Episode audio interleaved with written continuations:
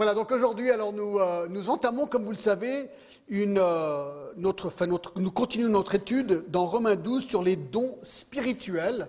Et aujourd'hui, comme j'avais annoncé, eh bien, nous abordons la sixième et, tenez-vous bien, dernière partie sur les dons spirituels.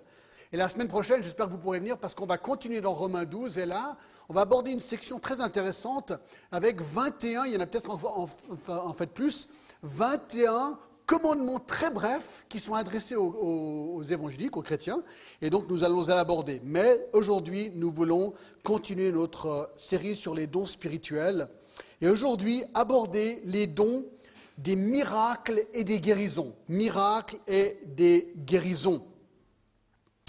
Alors, c'est important. Euh, si vous êtes connecté avec le monde évangélique depuis un certain temps, vous êtes certainement euh, conscient qu'il y a un mouvement important à l'intérieur du monde évangélique qui affirme que Dieu nous promet guérison.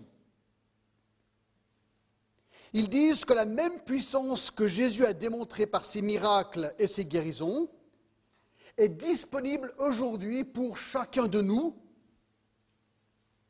et que la volonté de Dieu à notre égard c'est que la maladie soit bannie de notre vie et que cela, en fait, est une promesse de Dieu à notre égard. Et ils lui diront jusqu'à dire, certains d'eux, qu'un chrétien malade est un chrétien dans le péché ou au moins un chrétien qui n'a pas assez de foi pour être guéri. Alors je vais donner quelques noms, ce n'est pas mon habitude, mais pour que vous soyez conscients de certains noms aujourd'hui par rapport à ce mouvement. Alors bien sûr, les plus connus sont, enfin ils sont tous américains, c'est ça qui est marrant, d'accord?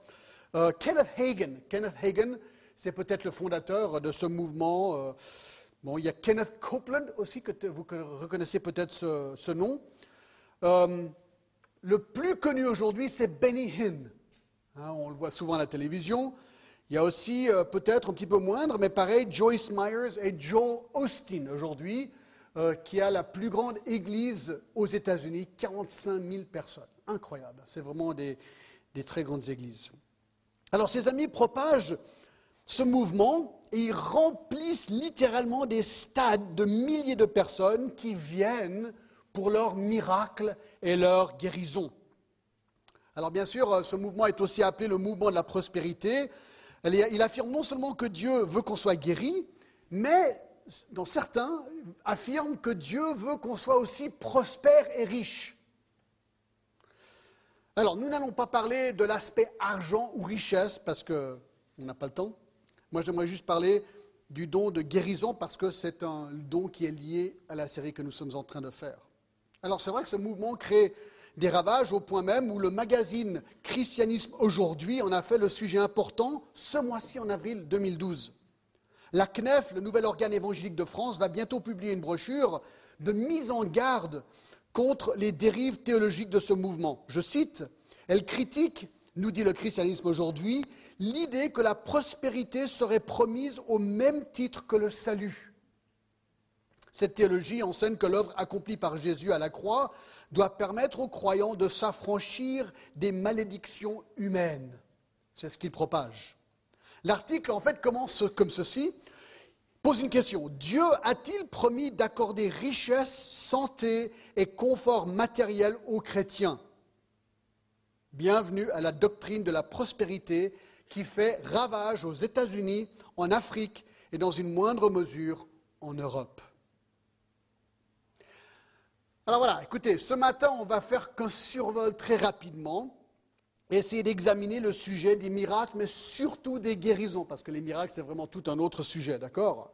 Et donc la question que j'aimerais poser est celle-ci. Dieu nous promet-il, comme l'impliquent ses prédicateurs, guérisons systématiques et les guérisons soi-disant que nous voyons à la télévision, souvent, sont-elles vraiment de Dieu?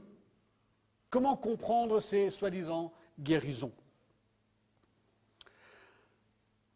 Alors on va les prendre à la fois, on va très brièvement regarder le don des miracles et ensuite le don des guérisons. Regardez avec moi 1 Corinthiens 12, 10. 1 Corinthiens 12, 10.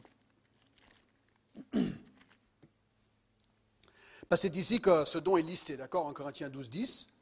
Au verset 10, il y a la liste des, miracles, des dons, et il dit à un autre le don d'opérer des miracles et un autre la prophétie, un autre le discernement des esprits, etc. Donc là, on voit opérer des miracles. Et au verset 9, un autre la foi par le même esprit, un autre le don des guérisons par le même esprit. Donc on voit ces deux dons apparaître ici, le don de miracle et le don de guérison. Donc j'aimerais en premier brièvement parler du don des miracles. Le don des miracles et la manière qu'on va procéder, c'est simplement, je vais poser une série de questions et je vais essayer d'y répondre rapidement. Alors déjà, hein, je vous avertis, tout n'est pas répondu. Vous aurez peut-être plus de questions que de réponses après, mais au moins, j'espère vous donner un survol euh, de ces doctrines. D'accord?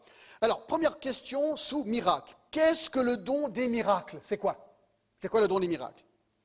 Alors, un miracle, c'est ça. C'est une intrusion surnaturelle dans le monde naturel et dans ses lois naturelles explicables qu'au travers d'une intervention divine.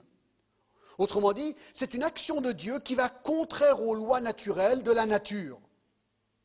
Ou bien on peut dire c'est une intervention de Dieu qui prévaut sur ou annule tout simplement les lois de la nature et effectue quelque chose qui ne pourrait autrement arriver par des circonstances naturelles.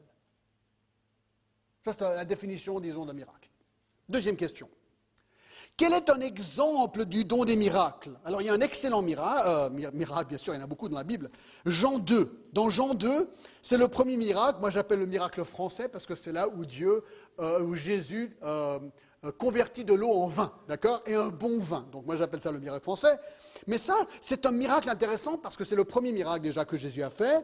Et là, il crée quelque chose instantanément il crée du vin. Et regardez Jean 2, 11, tel fut à Cana en Galilée le premier des miracles que fit Jésus. Et là, il manifesta sa gloire et ses disciples crurent en lui. Et chapitre 2, verset 23, pendant que Jésus était à Jérusalem, la fête de la Pâque, plusieurs crurent en son nom, voyant les miracles qu'il faisait. Donc tout ça pour dire qu'un miracle, c'est ça, c'est quelque chose où la nature est changée instantanément par Dieu. D'accord? Ici, c'est de l'eau qui est changée en vin. D'autres miracles que Jésus a faits, il y a la nature, par exemple, lorsqu'il a créé des poissons et du pain pour nourrir les multitudes. Lorsqu'il a marché sur l'eau, d'habitude on coule, d'accord Mais lui, il n'a pas coulé. Euh, lorsqu'il a créé une pièce d'argent dans la bouche d'un poisson, ça c'est un miracle. Euh, lorsqu'il a euh, soudainement disparu d'une foule enragée, ça ce sont des miracles qui changent la nature des choses. Trois. Quel était le but des miracles? Le but des miracles eh bien déjà dans Jean 2, on a vu hein, le but des miracles, c'est que sa gloire soit manifestée et que certains, en voyant que Jésus était vraiment Dieu, croient en lui. Regardez encore Jean 20. Jean 20 et le verset 30, il est dit ceci. Jésus a... Bon, je vais aller assez vite aujourd'hui, d'accord, mais ça c'est très rare. Alors d'accord, euh, Jean 20, 30, Jésus a fait encore en présence de ses disciples beaucoup d'autres miracles qui ne sont pas écrits dans ce livre mais ces choses ont été écrites afin que vous croyiez que Jésus est le Christ, le Fils de Dieu, et qu'en croyant, vous ayez la vie en son nom. Donc, les miracles avaient comme but confirmer la divinité de Jésus et conduire aux gens, les gens au salut. Dans Acte 2, 22, on lit ceci. Homme israélite, écoutez, Jésus de Nazareth, cet homme à qui Dieu a rendu témoignage devant vous par les miracles, les prodiges et les signes qu'il a opérés par lui au milieu de vous, comme vous le savez vous-même. Donc, c'est un témoignage rendu par Dieu de la divinité de Jésus.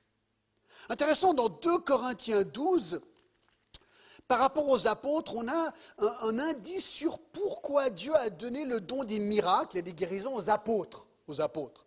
2 Corinthiens 12, 12 dit ceci. Paul dit, les preuves de mon apostolat ont éclaté au milieu de vous. Donc, il dit, les preuves que je suis apôtre. Les preuves que je suis apôtre ont éclaté au milieu de vous. Donc, ça veut dire que c'était pas, euh, il fallait pas chercher quoi. C'était vraiment clair et net par une patience à toute épreuve, par des signes, des prodiges et des miracles. Donc là, il est clair que ces versets montrent que les preuves de l'apostolat de Paul étaient le don des signes, prodiges, miracles. Dans Hébreu 2, verset 3, nous lisons ceci. Comment échapperons-nous en négligeant un si grand salut? Écoutez, le salut annoncé d'abord par le Seigneur, nous, donc, ceux qui ont reçu cette parole, nous ont été confirmés par ceux qui l'ont entendu, Dieu appuyant leur témoignage par des signes, des prodiges et divers miracles et par le don du Saint-Esprit distribué selon sa volonté. En fait, euh, l'auteur dit que les apôtres ont reçu, appuyant leur témoignage donc des apôtres, par des signes, des prodiges, des divers miracles et par les dons du Saint-Esprit distribués selon sa volonté. Donc c'est intéressant de voir que ces miracles, ces dons qui ont été multiples, on va le voir dans quelques instants, ont été donnés pour affirmer la divinité de Jésus-Christ et donner un sort de témoignage aux apôtres comme les porte-paroles de cette vérité.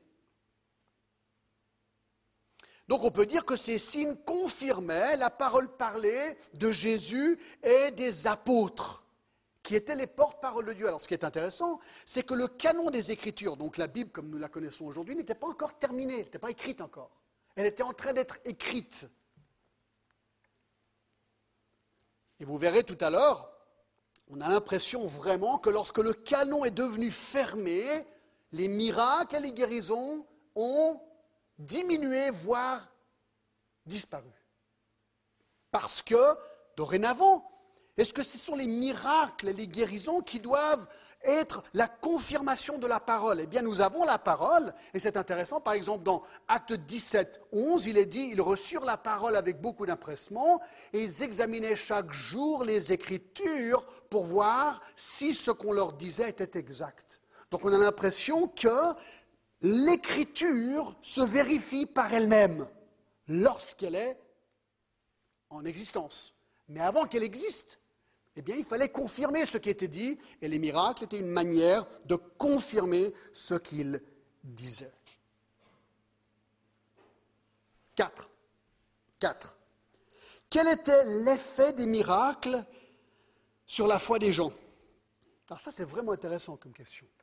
Parce que beaucoup de gens pourraient dire aujourd'hui, ah, il faut des miracles, comme ça les gens vont croire. S'il n'y a pas de miracle, les gens ne vont pas croire. Sur annonce simplement la Bible, ils vont se dire, ça ne m'intéresse pas. Mais tu fais un super miracle, là ils vont croire. C'est l'impression qu'on a. C'est intéressant par rapport à Jésus. Lui, il a fait tellement de miracles que la Bible dit dans Jean que tous les livres ne pourraient même pas contenir le, récit de tous les miracles qu'il a fait. Hein, c'est ce que la fin de Jean nous dit. C'est le verset 25 du chapitre 21. Jésus a fait encore beaucoup d'autres choses. Si on les écrivait en détail, je ne pense pas que le monde même pourrait contenir les livres qu'on écrirait. marrant, hein? Alors, nous avons dans la Bible environ 35 miracles et guérisons que Jésus a effectués. C'est ce que nous avons, nous, dans le Nouveau Testament. Alors, c'est intéressant. Jésus a fait beaucoup de miracles de toutes sortes, jusqu'à ressusciter les morts pour démontrer sa divinité messianique. Mais il est intéressant de remarquer que l'effet de ces miracles a été très limité. Non seulement Israël a refusé de croire en lui, mais les Juifs ont fini par conclure qu'il faisait des miracles. Ça, ils l'ont dit oui, mais par quelle puissance? De Satan, c'est ce qu'ils ont conclu. Ils ont dit, mais tes miracles viennent de Belzébul. Alors ils ont affirmé qu'il y avait bien des miracles, mais ils ne voulaient pas attribuer ces miracles à Dieu, c'est quand même intéressant. Et qu'est-ce qu'ils ont fait? Ils l'ont crucifié. Donc apparemment, les miracles de Jésus n'ont pas tous systématiquement fait croire les gens. Je crois que c'est dans Matthieu 10 ou Capernaum, là où Jésus a basé trois ans de son ministère. Eh bien, ils ont vu le plus de miracles qu'il a jamais fait, et pourtant, il les condamne à l'enfer. Parce qu'ils n'ont pas cru à son message. Paul, c'est pareil. Paul a fait beaucoup de miracles époustouflants, mais lorsqu'il a chassé le démon à Philippe, acte 16, cela a provoqué une telle émeute qu'il a été battu, jeté en prison et mis au fer. Le guérison du boiteux à l'Istre semble d'abord avoir eu un grand effet, mais peu après, ils ont lapidé Paul et ils l'ont laissé pour mort dans Acte 14, 8. un résultat plutôt décevant. C'est intéressant, dans Luc 16, hein, pour ceux qui diraient oui, mais il faut un miracle pour que les gens croient. Il faut un miracle. Ben, c'est très intéressant. Vous vous rappelez l'histoire, c'est dans Luc 16 où il y a euh, l'homme riche et Lazare dans le séjour des morts, et un ne peut, passer, ne peut pas passer d'un côté et l'autre ne peut pas passer l'autre, un souffre, un pas. Et alors il lui dit à un moment donné, euh, le riche dit, je te prie donc d'Abraham d'envoyer Lazare dans la maison de mon père, car j'ai cinq frères, pour qu'il leur atteste ces choses, afin qu'ils ne viennent pas aussi dans ce lieu de tournoi. Abraham répondit, ils ont Moïse et les prophètes, qu'ils les écoutent. Ensuite il dit, non Père Abraham, mais si quelqu'un des morts va vers eux, ils se repentiront. Montre aux gens incrédules une résurrection, et là ils vont croire. Verset 31, euh, et Abraham lui dit, s'ils n'écoutent pas Moïse et les prophètes, ils ne se laisseront pas persuader même si quelqu'un des morts ressusciterait. Combien de gens, est-ce qu'il y a eu une, conversion en masse avec la résurrection de Jésus? Alors il y a eu beaucoup de conversions, mais Israël a rejeté Christ. Donc s'il est en train de dire, je trouve intéressant, il a dit non, le miracle de la résurrection, écoute, s'ils ne croient pas aux Écritures et Moïse, ils ne vont pas croire. À la résurrection. Donc il est en train de pointer à l'importance de l'Écriture. C'est ça qui convainc un homme de son péché. Le miracle peut ou ne peut pas aider, mais ce n'est pas le miracle en lui-même qui va convaincre quelqu'un nécessairement de la vérité. Et ensuite, vous savez, aussi dans 2 Thessaloniciens 2, euh, Apocalypse 13, Satan fait des miracles aussi. Donc le miracle en lui-même ne persuade pas nécessairement quelqu'un. Cinquième question. Écoutez, ça c'est un des petits exemples les plus géniaux, moi je trouve, dans la Bible. Allez avec moi à Jean 10. La cinquième question est celle-ci. Qu'en est-il de Jean-Baptiste et les miracles? Regardez ce petit, deux, deux petits versets intéressants. Jean 10, 41. Jean 10, 41, il est dit ceci.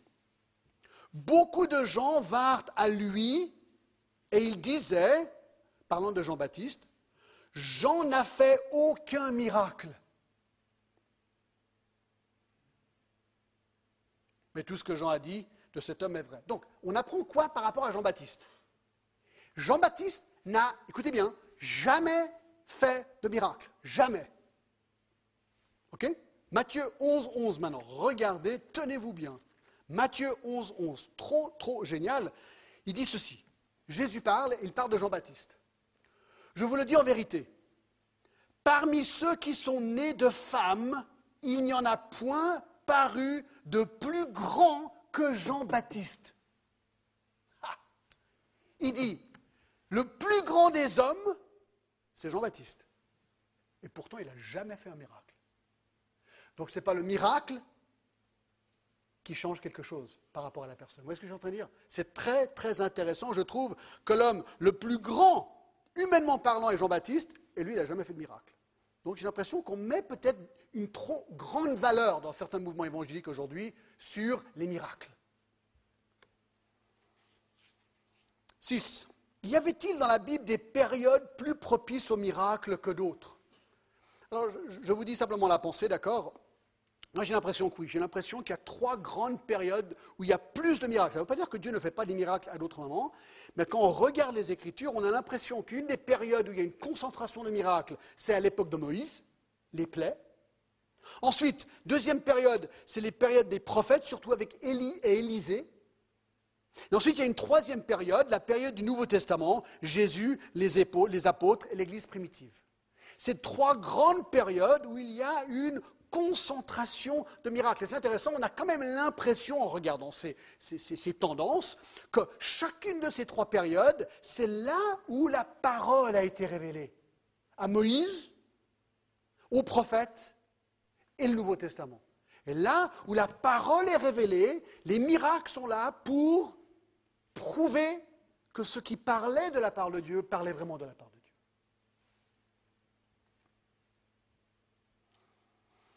Ok, ça c'est le survol sur les miracles. Deuxième don, guérison. Guérison. Qu'en est-il du don des guérisons? De nouveau, laissez-moi poser une série de questions et essayer de répondre à ces questions. C'est quoi déjà le don des guérisons? Qu'est-ce que le don des guérisons? Alors on a déjà regardé la référence. 1 Corinthiens 12, 9, aussi versets 28 et 30. Voici la définition du don des guérisons. C'est le don accordé par Dieu de pouvoir guérir une personne instantanément, complètement et d'une manière permanente, écoutez bien, sans prier pour elle. Et cela chaque fois que l'occasion s'en présentait. Je répète, le don des guérisons était le don accordé par Dieu de pouvoir guérir une personne instantanément, complètement et d'une manière permanente, sans prier pour elle. Écoutez, c'est très important ce que je viens de dire, sans prier pour elle, et vous allez comprendre pourquoi, d'accord? Sans prier pour elle. C'était Dieu dotait la personne de ce don et il guérissait la personne. Il y a un excellent exemple dans Acte 3. Allons-y, Acte 3. Acte 3. Vous connaissez euh, ce récit peut-être, il est très intéressant, à partir du verset 1. D'accord? Un très bel exemple du don de guérison que Dieu a donné à Pierre et Jean. Il est dit ceci, acte 3, 1.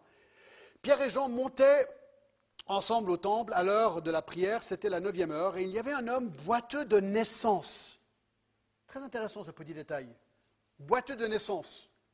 Et qu'on portait et qu'on plaçait tous les jours à la porte du temple appelé la Belle. Donc pendant toute sa vie, il n'a jamais marché une fois de sa vie. Très important ça. Et on l'apportait tous les jours à la porte de la belle pour qu'il demande l'aumône et à ceux qui entraient dans le temple. Cet homme, voyant Pierre et Jean qui allaient y entrer, leur demanda l'aumône. Est-ce que tu peux me donner une pièce? Pierre, de même de Jean, fixa les yeux sur lui et dit Regarde-nous. Et il les regardait attentivement, s'attendant à recevoir de quelque chose, donc une pièce. Alors Pierre lui dit Je n'ai ni argent, ni or, mais ce que j'ai, je te le donne. Au nom de Jésus-Christ de Nazareth, lève-toi et marche. Ah, c'est un moment complètement dingue. Et le prenant par la main droite, détail, il le fit lever. Au même instant, ses pieds et ses chevilles devinrent fermes. Écoutez, d'un saut, il fut debout. Et il se mit à marcher, comme s'il avait marché toute sa vie. Il entra avec eux dans le temple, marchant, sautant et louant Dieu. Non, mais je peux l'imaginer, le, gars là, mais c'est le délire, quoi. Lui, il s'en fiche s'il y a le silence, il s'en fiche s'ils sont en train de prier. Lui, il se dit, mais attendez voir. Et ah, au fait, il avait quel âge? Regardez, chapitre 4, 22. Car l'homme qui avait été l'objet de cette guérison miraculeuse était âgé de plus de 40 ans, boiteux depuis 40 ans. Et là, en un instant, il saute, il marche, il chante dans le temple. Ça, mes amis, c'est un exemple absolument époustouflant du don de guérison. Et là, ils n'ont pas prié. Ils n'ont pas prié pour lui. C'était un don donné instantanément. Paf, le gars, il a été guéri. Ça, c'est le don de guérison dans la Bible. C'est vrai que, honnêtement, non, je, reviens, c'est mon cœur qui parle. J'aurais tellement voulu voir ces choses, pas vous? Ça fait rêver de voir ces miracles. Ça aurait été un privilège de pouvoir voir ça. Mais je nuance, parce que combien de gens ont vu ces miracles et ont finalement crucifié Jésus? C'était public ça, c'était public devant le temple, tout le monde montait, sortait, tout le monde a vu, il était connu. Ça faisait, il avait 40 ans, depuis sa naissance, on le portait régulièrement à cette porte, c'était public, c'était visuel, tout le monde a vu et ces mêmes gens l'ont crucifié. Alors voilà, je nuance, je nuance. Mais c'est vrai que ça fait rêver de voir des choses comme ça, franchement. C'est vraiment génial. Deuxième question pourquoi ce don, le don des guérisons, est-il si prisé de nos jours? Dans certains milieux évangéliques surtout, d'accord? Écoutez, c'est simple, c'est le problème de la maladie humaine. Ben oui, Là, on voit la raison pourquoi ce don est controversé aujourd'hui. Écoutez, la condition humaine, à cause de la chute, à cause du péché, fait que le problème numéro un dans le monde aujourd'hui, c'est la maladie qui mène tôt ou tard à la mort. On a tous le même problème. Moi, j'y pense encore ce matin. Moi, j'ai 55 ans, bientôt 56 ans. Mon épouse, euh, un an après moi. Et c'est vrai qu'on parle de plus en plus de nos douleurs. Moi, j'ai toujours un peu mal quelque part. Alors, alors, vous allez lever la main. Qui a mal quelque part? Levez la main. Ben on est tous dans le même bateau. Pourquoi? Parce qu'on vieillit gentiment. Là, j'ai mal là, j'ai mal là souvent, j'ai mal à la tête souvent, mais là, mes épaules, je dors mal la nuit. On a tous mal quelque part. Et plus on vieillit, ben, alors heureusement qu'il y a des médicaments, super. Mais ça ne résout pas tous les problèmes, on est d'accord. On a tous mal. C'est le problème numéro un. C'est c'est la plus grande tragédie de tous les temps, en fait, la maladie qui mène à la mort. On doit tous mourir un jour et la plupart de nos corps deviennent malades à un moment donné, vieillissent et s'arrêtent de fonctionner. Et ça depuis tous les temps. Et l'homme a toujours cherché un moyen d'alléger sa souffrance liée à la maladie. Alors heureusement qu'il y a des pharmacies, heureusement qu'il y a des, tas de médicaments, des milliers. Ils aident beaucoup. Et toute bonne chose vient du Seigneur, nous dit Jacques. Mais parfois, et ça vous le savez aussi, les médicaments ne marchent pas ou plus. Parfois, on est face à des maladies incurables, cancer par exemple. Et l'homme rentre dans une panique compréhensible et il veut un autre remède. Et il ira parfois jusqu'à l'occultisme s'il veut. Et ça, je vous le dis franchement, j'étais à Lyon pendant un an, au tout début, il y a 25 ans en arrière, et le, boulanger chez qui on louait, il était, c'était un guérisseur, mais pas chrétien. C'était un guérisseur avec le pendule. Et un jour, j'ai dit, écoute, j'ai envie de voir. Il a dit, ouais, viens. Et j'ai vu essayer, hein, essayer de guérir quelqu'un. Il avait tous ces trucs et machins avec son pendule. Et j'étais là et je le regardais guérir quelqu'un. Et je me suis dit, mais c'est incroyable, les gens sophistiqués de la France, il y a plus de guérisseurs apparemment occultes en France qu'il y a de médecins normaux, on m'a dit. Les gens iront, mais ils iront vraiment n'importe où pour essayer de trouver, parfois, parce que c'est tellement paniquant d'être malade, pour trouver une solution. Et il ira peut-être jusqu'à l'irrationnel pour se maintenir en vie. Écoutez, je, je partage mon cœur. J'aimerais vraiment avoir le don des guérisons. Vraiment. Ce serait un don merveilleux d'avoir. Écoutez, combien de personnes est-ce que j'ai vu, comme mon propre père, mourir, mais malade, son corps est devenu vieux, il était mourant dans l'hôpital avec des tubes. Et j'aurais tellement voulu dire, papa, au nom de Jésus, je te guéris. Paf, ça aurait été tellement génial. Ben non, c'est pas du tout ce qui s'est passé. Et combien de gens est-ce que j'ai vu mourir littéralement dans, dans l'hôpital pour d'autres raisons et que j'aurais voulu être là pour pouvoir les guérir? Ben non. Ben non, j'ai pas pu.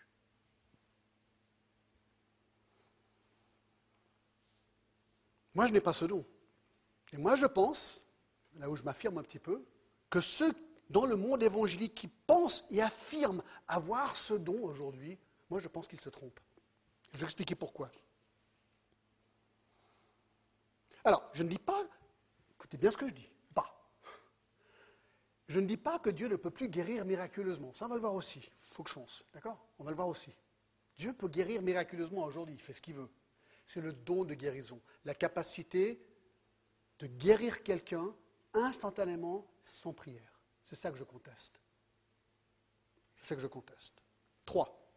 Qui avait le don des guérisons dans le Nouveau Testament? Alors on a vu Jésus l'avait, les apôtres l'avaient, donc Jésus Matthieu 8, 16 à 17, c'est un exemple. Matthieu 10, 1, les apôtres l'avaient parce que Jésus leur a donné le pouvoir de guérir. Les septante avaient ce don, Luc 10, 1 et 9. Et aussi certains associés aux apôtres avaient ce don, comme Philippe par exemple dans Acte 8, 5 à 7. Donc beaucoup de gens, dans cette période du Nouveau Testament, avaient ce don. Quatre. Alors c'est là où ça devient vraiment intéressant. Qu'apprenons-nous dans le Nouveau Testament sur le ministère de guérison de Jésus? Ce que j'aimerais faire pour analyser très vite le mouvement de guérison aujourd'hui, c'est de regarder le ministère de guérison de Jésus et ensuite des apôtres. Et là, ça va devenir clair, je pense. D'accord? Parce que dans aucune autre période de l'histoire, tant de gens ont été guéris d'une si, euh, si, grande multitude de maladies dans une période si courte que pendant la période de Jésus. C'est intéressant, dans Matthieu 9, 33, il est dit de Jésus, jamais pareille chose ne s'est vue en Israël. Jésus guérissait tellement ouvertement que les gens ont dit, mais on n'a jamais vu ça. C'était clair et évident.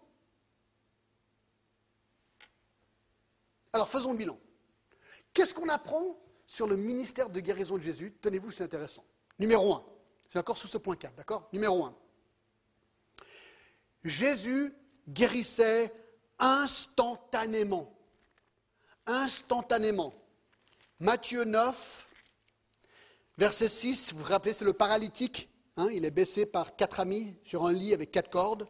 Et au verset 6, Or Jésus dit, afin que vous sachiez que le Fils de l'homme a sur la terre de pouvoir pardonner les péchés, il dit, Lève-toi, dit-il au paralytique, prends ton lit et va dans ta maison. Il se leva et s'en alla dans sa maison. Mes amis, Jésus a guéri instantanément. C'est vraiment important de le voir. Instantanément. Marc 7, il y a tellement d'exemples, pas tous les miracles.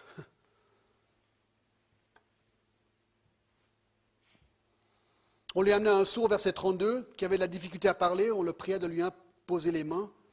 Il le prit à part, loin de la foule, lui mit les doigts dans les oreilles, lui toucha la langue avec sa propre salive, puis levant les yeux au ciel, il, il soupira et dit, Ephrata, c'est-à-dire ouvre-toi.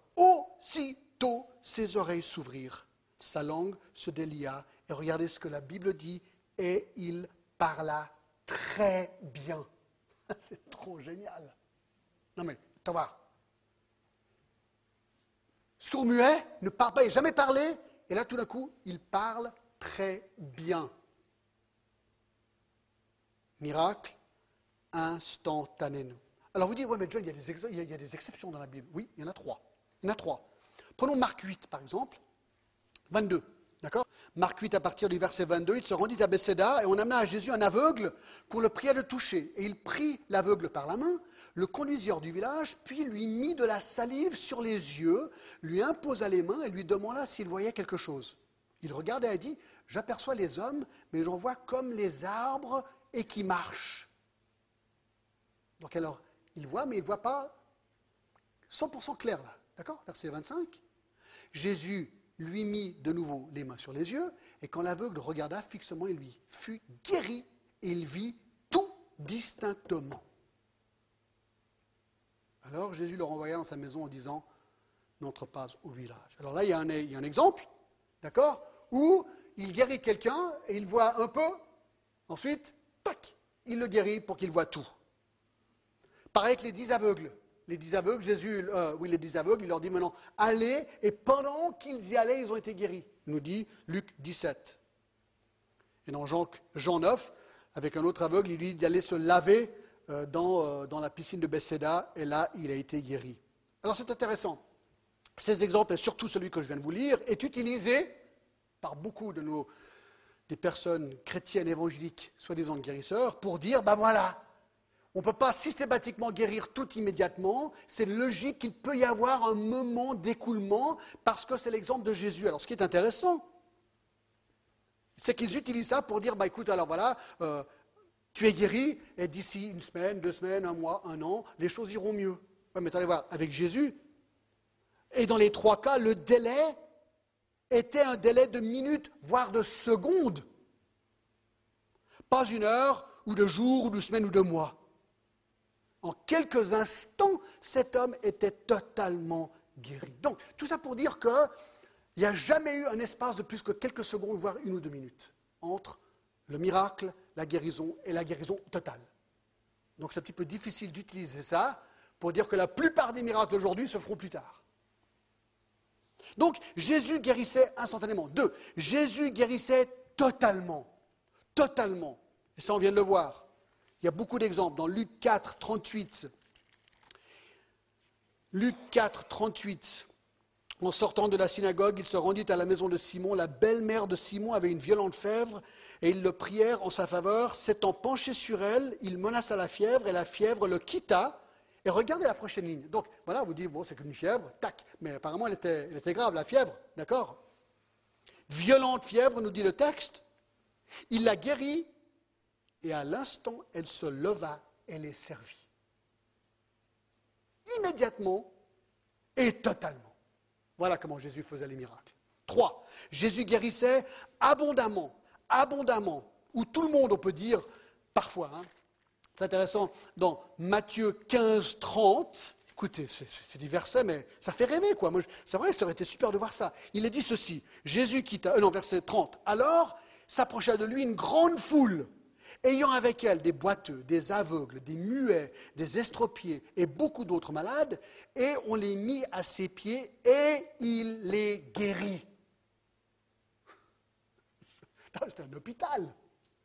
Tout le monde amène leurs malades, le texte dit et il les guérit. Verset 31, en sorte que la foule était dans l'admiration de voir les muets qui parlaient, les estropiés qui étaient guéris, les boiteux qui marchaient, les aveugles qui voyaient. Non mais attendez voir, c'était un réveil là. Il a guéri tout le monde. Et parfois je me dis, est-ce que c'est juste de dire, bah, si vraiment vous pensez avoir le don des guérisons, allez dans les hôpitaux à Genève et, guérissez vraiment les gens malades. Et ils disent, mais non, c'est pas comme ça que ça se fait. Ben, c'est comme ça que Jésus l'a fait quelque part. Tous les malades ont été guéris. Quand même intéressant, je trouve. Luc 4, 40. Il dit ceci, après le coucher du soleil, tous ceux qui avaient des malades atteints de diverses maladies lui amenèrent, on imposait les mains à chacun d'eux et il les guérit. Combien? Tous. Des démons aussi sortirent de beaucoup de personnes et crient en disant, tu es le Fils de Dieu. Donc, Jésus guérissait instantanément, totalement, abondamment, ou tout le monde. Quatre, Jésus guérissait à distance. Vous vous rappelez? Matthieu 8, 5 à 13, on ne va pas lire le serviteur du centenier. Il lui dit, écoute, mon serviteur est malade. Jésus dit, ah, j'ai jamais vu autant de foi en Israël, retourne chez toi. Et à l'instant, il vient de recevoir une nouvelle comme quoi son serviteur est guéri. Il a guéri à distance. Chapitre 15, 21, 28, Jean 4, 49 à 53, toutes des guérisons à distance. 5. Jésus guérissait de manière variée. Parfois, il touchait les gens. Alors, c'est intéressant, il ne les a jamais poussés. Vous savez, aujourd'hui, à la télé, on voit des gens, ah, il guérissent les gens, il pousse les gens et tout le monde tombe en arrière. Vous avez déjà vu ça? Il n'y a pas un exemple de ça dans la Bible. C'est quand même incroyable. Jésus a touché, il n'a jamais poussé personne. Mais d'où ça vient, ça? Pourquoi ils font ça? Je ne sais pas, moi, moi je n'ai jamais compris, en fait. Parfois par une parole, Jean 5, 8 à 9, parfois le toucher de sa robe, Matthieu 9, 20 à 22, parfois par un crachat, Matthieu, euh, Marc 8, 22 à 26, parfois des doigts dans les oreilles, un crachat sur la langue, Matthieu 7, 33 à 35, parfois ouin avec de la boue, Jean 9. C'était varié. C'est comme ça qu'il le fait. 6. Jésus guérissait les maladies, alors écoutez bien, c'est très important, les maladies organiques. Les maladies organiques, je ne sais pas si c'est le bon terme, c'est ce que j'ai trouvé, souvent opposées aux maladies psychiques et psychosomatiques, se définissent par une altération de la structure d'un tissu, d'un organe ou d'un membre du corps. Jésus guérissait des gens qui étaient disons, paraplégiques ou tétraplégiques euh, de naissance et faisait qu'ils puissent marcher instantanément. Jésus guérissait des personnes sourdes et muettes, clairement, euh, clairement, c'était clair. Jésus guérissait des aveugles. Jésus guérissait des gens avec des mains sèches ou estropiées. Dans Jean 9, le texte nous dit qu'il a guéri un homme né aveugle, connu de tous. Écoutez, dans le jardin de Gethsemane, il a même créé une nouvelle oreille pour Malchus. Voyez-vous, Jésus ne faisait pas que de guérir des douleurs de dos, des palpitations de cœur trop précipitées ou des problèmes respiratoires. Non, ses guérisons étaient organiques, claires, nettes, pas psychosomatiques. Et aujourd'hui, moi je me suis vraiment posé la question, hein, j'essaie de dire ces choses avec amour, mais je ne sais pas, quand on voit ces gens faire ces soi-disant guérisons à la télévision, est-ce qu'il y a vraiment des paraplégiques, des tétraplégiques, moi j'ai pensé, pourquoi est-ce qu'on voit jamais des gens avec des, ça s'appelle des fentes euh, palatines? Est-ce que c'est juste Vous savez, les, les, les fentes palatines, c'est la déformation de la lèvre? Écoutez, ça on aimerait peut-être voir. Ça c'est organique. On ne voit jamais ça. Jamais. Jamais, jamais, jamais. Je connais deux aveugles qui sont très connus à Genève, ils travaillent aux Nations Unies. Ils sont chrétiens, ils ne sont pas guéris. Pourquoi ce n'est pas des gens comme ça qui sont soi-disant guéris? Certes, Jésus ressuscitait les morts. Matthieu 5, 35. Écoutez, dans Luc 7, 11, c'est un enterrement.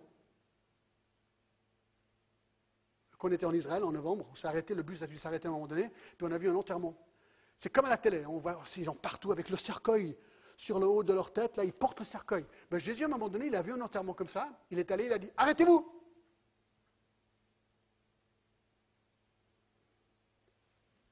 Et il a ressuscité le mort.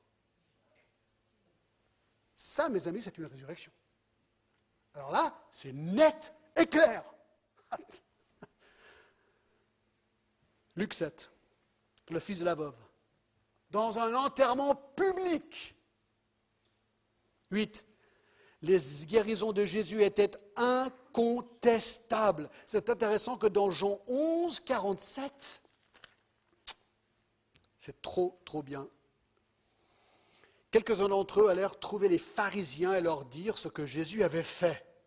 Alors les principaux sacrificateurs et les pharisiens, donc ceux qui ont crucifié Jésus, qui n'ont pas cru en lui, assemblèrent le Sanhédrin et dirent Que ferons-nous car cet homme fait beaucoup de miracles. Si nous le laissons faire, tous croiront en lui. Alors il décide de le crucifier. Ses guérisons étaient incontestables. Même ses ennemis y croyaient. Enfin, ils croyaient, c'est-à-dire, même ses ennemis confirmaient le fait qu'il faisait des miracles, et bien sûr, n'y ont pas cru. Alors c'est intéressant, neuf, les guérisons de Jésus étaient effectuées avec ou sans la foi du malade. Hein. Certains disent, ah ben voilà, si tu n'es pas guéri, c'est parce que ta foi est manquante. Alors ça, c'est vraiment, vraiment triste de dire ça. Alors, en effet, il y a un exemple. Regardez, je vous donne un exemple. Par exemple, dans Matthieu 9, 22, où il a dit ceci. Jésus se tourna et dit, en la voyant, donc c'est la, femme qui, euh, qui, perdait du sang, Prends courage, ma fille, ta foi t'a guéri. Donc, il a eu la foi, il a touché le, le manteau de Jésus, il a été guéri. Donc, dans son cas, c'est vrai, il semble indiquer que sa foi avait quelque chose à voir avec sa guérison. Mais, lorsque Jésus a ressuscité ce jeune des morts lors de l'enterrement, bah, sa foi n'était pas en jeu. Lorsque Jésus a guéri les dix lépreux dans Luc 17, il n'y en a qu'un qui est revenu pour le remercier. La foi n'avait rien à voir. En fait, la plupart des miracles que Jésus a fait et des guérisons, c'était envers des non-chrétiens. Ça, c'est intéressant, des, non-croyants. C'est une généralité que je suis en train de faire. Mais j'aimerais vous montrer un, verset intéressant dans Matthieu 17, 19. Matthieu 17, 19, par rapport à la foi. Parce que là, c'est vraiment le renvers de la, médaille. Matthieu 17, 19. Alors, euh, il y a un homme qui avait un, fils possédé, il n'arrivait pas, il avait un problème, et donc il a demandé aux disciples s'ils pouvaient chasser le démon, ils n'ont pas réussi. Alors, verset 19, les disciples s'approchèrent de Jésus et lui dirent en particulier, Pourquoi n'avons-nous pas pu chasser ce démon? Verset 20, C'est à cause de votre incrédulité, leur dit Jésus. Je vous le dis en vérité, si vous aviez de la foi comme un grain de sénévé, vous diriez à cette montagne, transporte-toi d'ici, elle se transporterait, rien ne vous serait impossible. Mais cette sorte de démon ne sort que par la prière et le jeûne. C'est très intéressant. Ici, Jésus dit aux disciples, vous n'avez pas pu guérir cette personne parce que votre foi était manquante. Là, il met le doigt et il accuse le guérisseur de ne pas avoir assez de foi. Ça, c'est quand même intéressant, je trouve. Pour ces guérisseurs aujourd'hui, des guérisseurs, qui mettent la culpabilité de manque de foi sur les gens qui ne reçoivent pas de guérison. Ben, c'est peut-être eux le problème, si on prend ce texte-là. Enfin voilà, voilà ces quelques questions et je, trouve très intéressant. Ouais, j'ai presque terminé mon message, bon il n'est pas tout à fait terminé, parce que ça me paraît tellement évident lorsqu'on voit comment Jésus a fait des miracles. Pour les apôtres, c'est la cinquième question. Qu'en est-il des guérisons faites par les apôtres? C'est pareil. Les apôtres guérissaient de manière variée. Vous pouvez télécharger les notes, vous aurez tous les versets, d'accord? Les apôtres guérissaient instantanément. Les apôtres guérissaient de manière incontestable et les apôtres guérissaient même aussi à distance.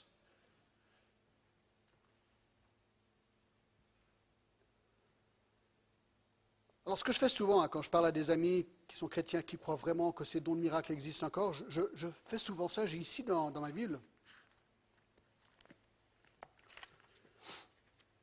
une liste, avec tous les autres trucs dedans, de tous les miracles que Jésus a fait, ici.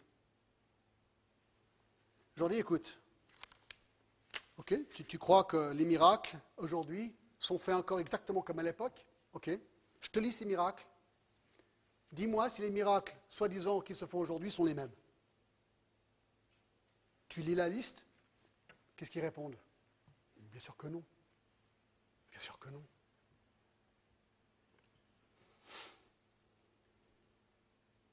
Alors, qu'en est-il du déclin des guérisons dans les épîtres? Y a-t-il un déclin des guérisons? Alors, c'est intéressant, je vais aller très vite. Il faudra télécharger les notes parce que je ne veux pas aller trop loin. Je vais juste mentionner les versets, d'accord?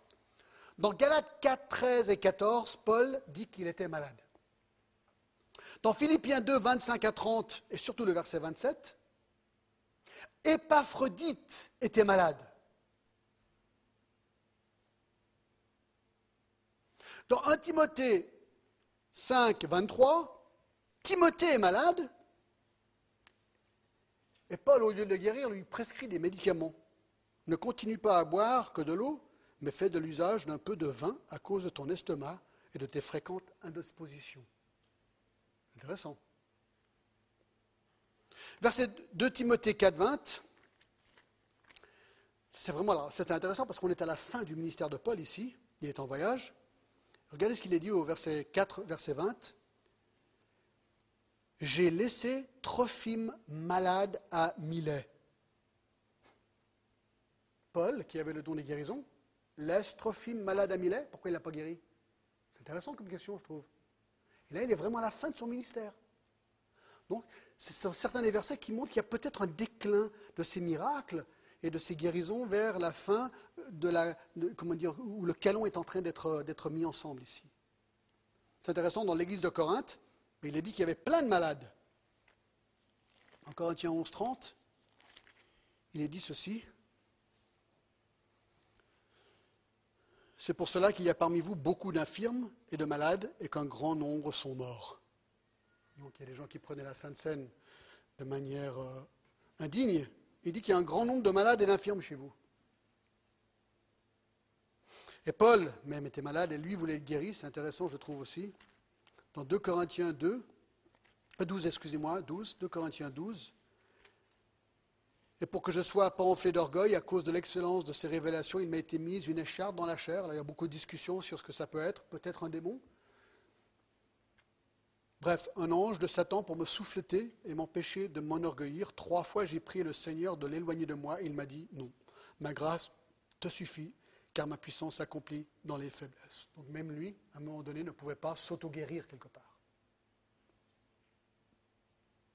Alors aussi, euh, on voit des disparitions de guérison dans le Nouveau Testament. Avec le temps, on voit clairement dans le Nouveau Testament le déclin, peut-être la disparition de ces de, dons de guérison.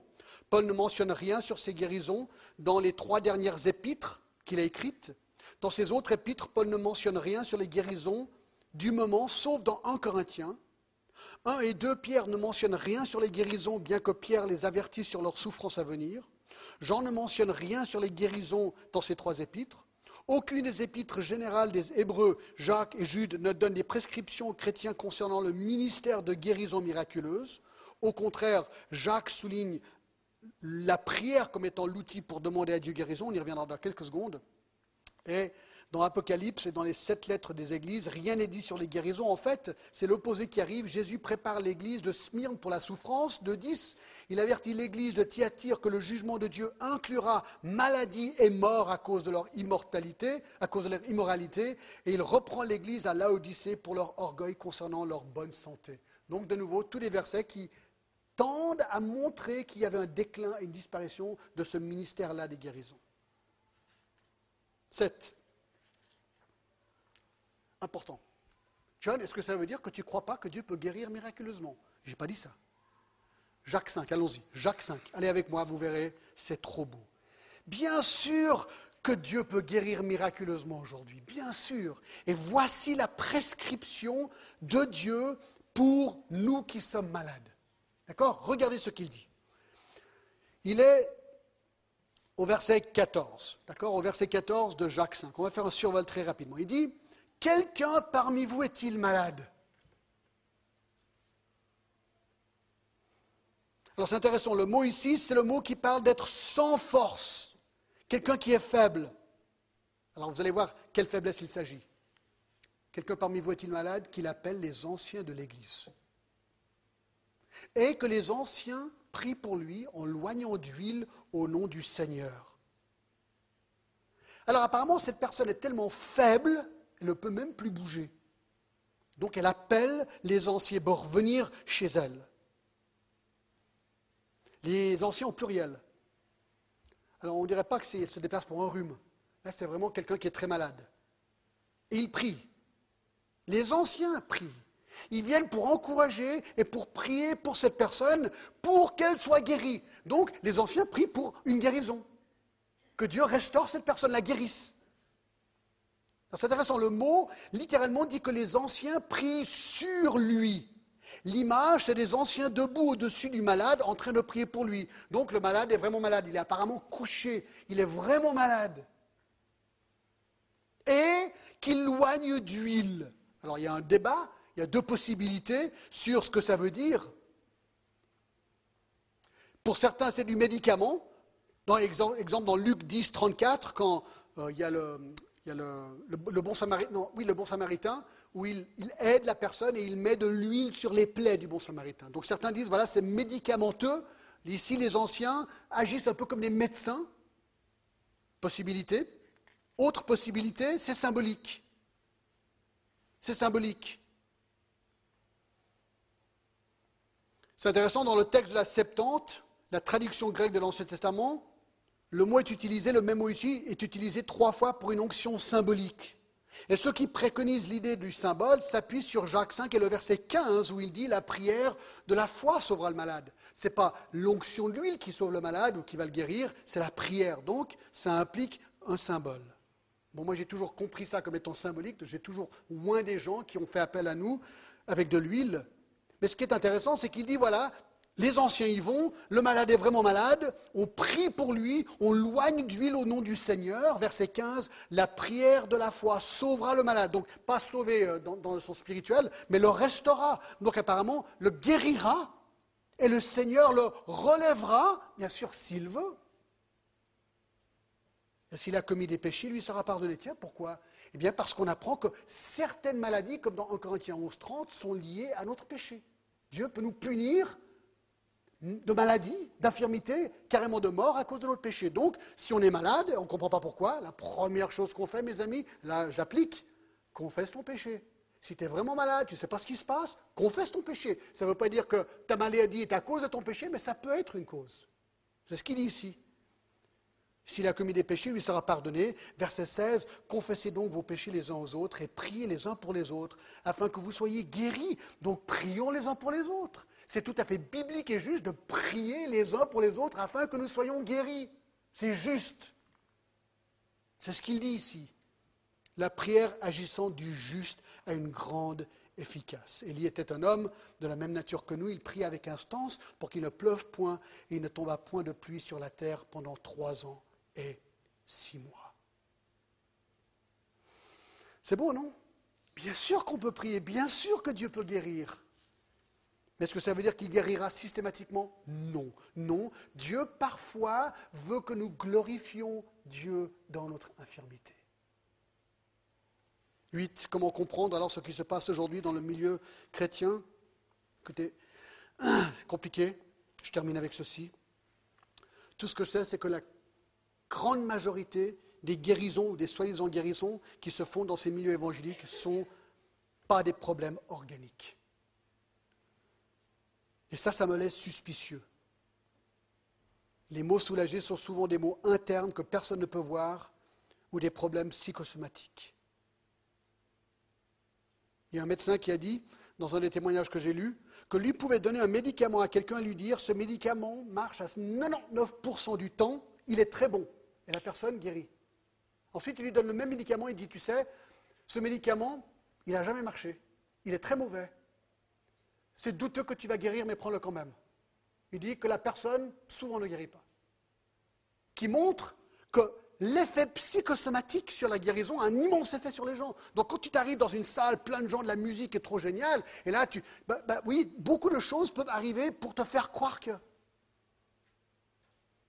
Mais c'est souvent très psychosomatique. Alors voilà, donc, ce qu'il y a peut-être des trucages? Alors il y a eu beaucoup, malheureusement, de situations de trucage pour ces soirées. On sait que Satan aussi peut être l'auteur de certaines de ces prétendues guérisons. Mais moi, je pense une autre chose. Moi, je pense que parfois, dans ces soirées, des gens sont guéris. Ça vient d'où? Moi, je pense que parfois, certains de ces guérisseurs confondent le don de guérison et la prière. Moi, je pense que dans ces milieux, beaucoup de gens prient pour que les gens soient guéris, et parfois Dieu répond à ces prières. Ça, c'est tout à fait possible. Écoutez, je crois que j'ai fini. Vous êtes encouragés Moi, je suis encouragé. On va prier. Oh là là, Seigneur.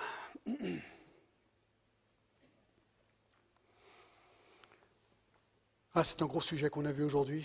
On l'a parcouru très vite. Seigneur, certainement qu'il y a beaucoup de questions encore sans réponse. Ah, Seigneur, moi, je te, je te prie pour nous. Et vraiment, moi, j'aimerais juste comprendre les Écritures. Et on essaie de comparer ce qui se fait aujourd'hui avec ce qui est dans les Écritures, Seigneur. Et guide-nous, Seigneur. Seigneur, tu connais nos douleurs, tu connais nos maladies. Tu sais qu'on aimerait tous guéris. Tu peux le faire. Merci pour ceux qui, qui prient pour nous. Seigneur, fais ton œuvre dans nos vies. Aide-nous à être des proclamateurs de l'Évangile, Seigneur. C'est le salut que nous proclamons. C'est ce que Jésus est venu faire, proclamer le salut. Seigneur, merci. Merci de tout cœur.